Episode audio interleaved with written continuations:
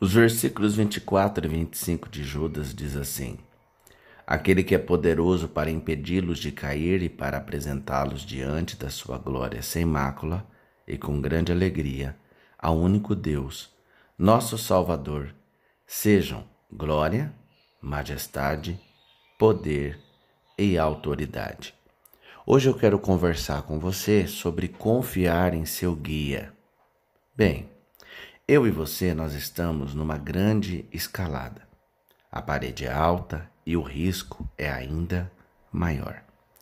Você deu seu primeiro passo no dia em que confessou Jesus Cristo como Filho de Deus. Ele lhe deu seu equipamento, o Espírito Santo. Em suas mãos, ele colocou uma corda, a sua palavra. Bem, os seus primeiros passos foram confiantes e fortes, mas com a jornada veio o cansaço e com a altura veio o medo.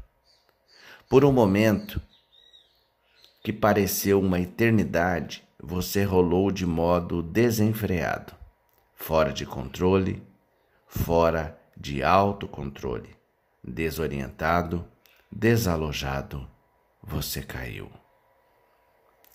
Mas então, a corda se retesou e a queda parou.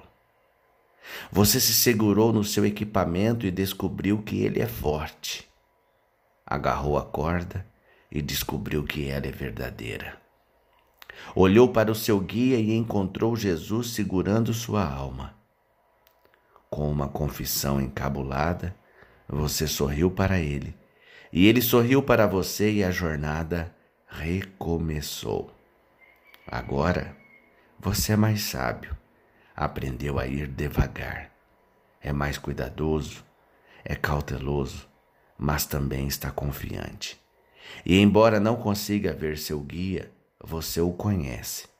Sabe que ele é forte, sabe que ele é capaz de evitar que você caia. Pense nisso. Oremos.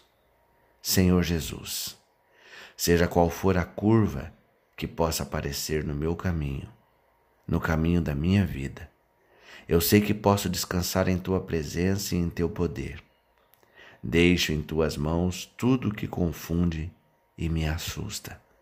Tenho confiança na tua bondade, pois o Senhor é o meu guia. Amém.